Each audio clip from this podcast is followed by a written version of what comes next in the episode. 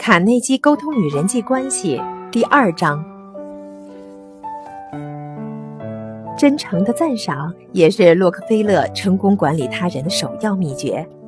举例来说，爱德华·贝德福德是洛克菲勒的合伙人之一。有一次，在南美的一桩生意当中，他让公司损失了一百万美元。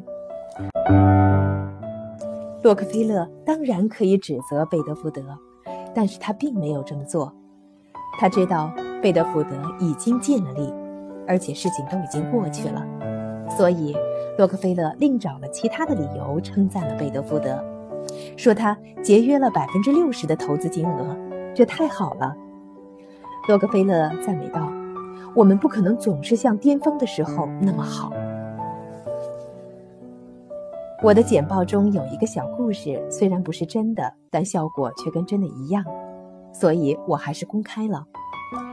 有一个农妇在劳累了一天之后，为她的丈夫准备了一堆干草当晚餐。愤怒的男人问她：“你是不是疯了？”农妇答道：“嘿，我怎么知道你会在意呢？二十年来，我一直煮饭给你吃，你却从不吭声。”也没有说过你并不吃甘草啊。几年前，有人对离家出走的妇女进行了研究。你知道这些妇女离家的主要原因吗？那就是家中无人关注自己的付出。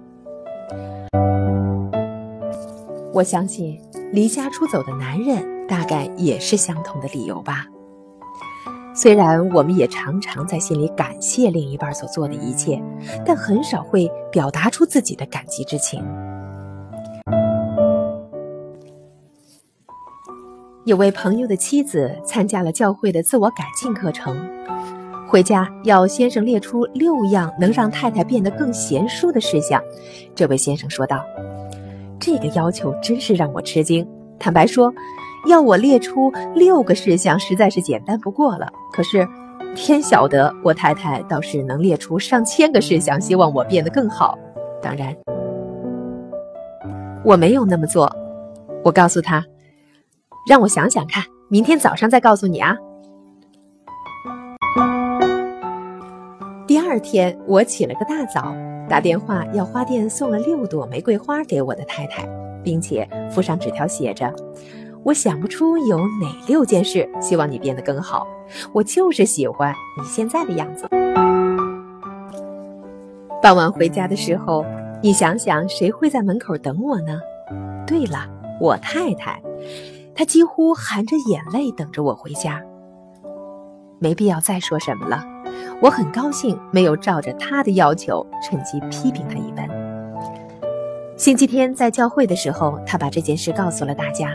许多教会的女士都过来告诉我说：“这真是我听过的最善解人意的事儿了。”我也因此体会到了赞赏的力量。弗洛伦兹·齐维格是百老汇最有看头的舞台秀的制作人，他具有一项能让美丽女孩更美更炫的超绝的能力。好多次。他把原本没有人愿意多看一眼的平凡女孩，变成了千娇百媚、风情万种的舞台明星。他深知赞美和自信的价值，所以他常常用殷勤体贴的方式打动女士们的心，使她们相信自己确实美丽。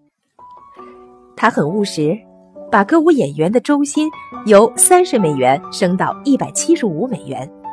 他也很浪漫，首演之夜必致电到主要的明星那里，还送给每一位歌舞演员一大束红玫瑰。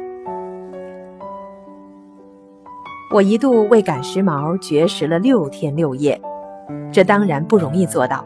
不过到了第六天的晚上，我已经不像第二天晚上那么饥饿难熬了。我们都知道，很多人对家人或者是雇员连续六天、六个星期，甚至是。六十年都不表示赞赏，难道精神鼓舞不是同食物一样重要吗？著名的演员阿尔弗雷德在《重逢维也纳》一句当中说道：“我最需要的就是照顾我的自尊。”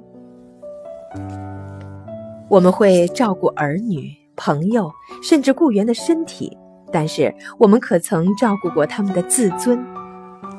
我们给他们牛肉、马铃薯来补充体力，却忽略了给予他们感谢的言语。这样的言语将会像美妙的音乐，永远在记忆深处歌唱。阿罗哈维在他的广播节目当中表示：“真诚的赞赏可以改变人的一生。”他说。好几年前，底特律有一位教师要求史密夫·莫里斯在课堂上帮忙寻找一只遗失的老鼠。这位教师知道史蒂夫具有其他学生所没有的禀赋，由于他两眼失明，因此他的听觉特别的灵敏。这是史蒂夫有生以来第一次因听觉灵敏而受人重视。几年之后，史蒂夫向他人透露，那次寻鼠事件。让他受到重视，确实为他的生命掀开了新的一页。从那时候起，他开始持续不断地发展自己的禀赋，终于在几年之后成为了知名的流行歌手和作曲家。也许有读者在看到这个例子之后会这么想：哼，这都是逢迎拍马屁的伎俩，我早就试过了，这对聪明人来说起不到任何的作用。不错，逢迎和拍马屁对有辨识能力的人来说是起不到什么作用的，因为那是一种肤浅、自私而且不具诚意的行为。从另一方面来说，也有一些人过于渴望受到重视而饥不择食。例如，英国的维多利亚女王就颇好此道，当时的首相。杰明·迪斯雷利就承认自己常常的讨好女王，用他自己的话来说呢，就是百般的奉承。不过，迪斯雷利是一个精明干练的人，毕竟他统治过威廉一世的大英帝国，也算是政治人物当中的佼佼者，所以对他来说，行之有效的方法未必适用于你和我。谄媚逢迎是仿造品，就像假钞一样。如果你真拿来用的话，终有一天会惹来麻烦的。那么，赞赏和阿谀有什么不同？很简单，前者具有诚意，后者则没有。前者是由心底发出的，后者则是口头说说而已。前者是无私的，后者却完全是为自己打算。前者为世人所爱，后者则为世人所憎恶。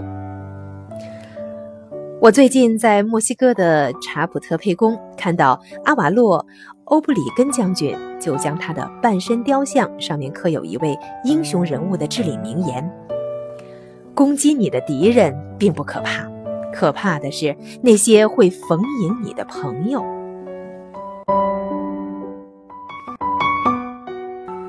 不是，我绝不是要你们阿谀谄媚。相反的，我提倡的是一种生活的新方式。我再重复一遍，我提倡的是一种生活的新方式。英王乔治五世在白金汉宫的图书室的墙上写有六则处世的箴言，其中之一是：“请教导我不要给予或接受廉价的赞美，这就是阿谀谄媚的真面貌。”廉价的赞美，我看到的另一个有关谄媚的说法亦值得一提。谄媚阿谀者，正是在告诉别人他自己是一个怎么样的人。爱默生说：“使用你会使用的语言，因为你也只会说出自己本质所具有的话来。”假如只要逢迎便能够使他人上钩。那么我们每个人都能够成为人际关系的专家了。除了思考某些特定的问题，通常我们会花费百分之五九十五的时间来思考与自己有关的问题。假如我们暂时不去想自己的问题，而去思考其他人所提出的观点，我们就不必刻意的去讨好他人，因为刻意讨好他人的话，刚刚说出口之前就已经被人看清了。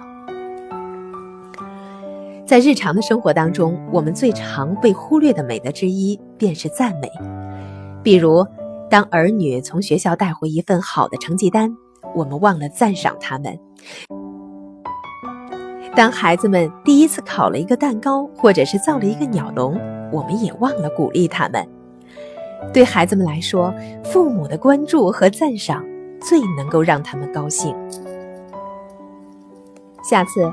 当你在餐桌前见到盘子当中精致的菜品时，不妨告诉厨师他们的烹饪技术有多高超。当疲惫的店员耐心地拿出货品给你看的时候，也别忘了赞赏他们。所有的牧师、讲员、公共发言人都知道，当他们倾其所有奉献给听众，却得不到一丝赞赏的时候，内心会有多么的失望。同样的情形发生在员工、家人和朋友身上，他们也会有同样的感受，甚至加倍。在人际交往中，别忘了我们所接触的是人，他们渴望被赞赏，而提供欢乐给他人的是合情合理的。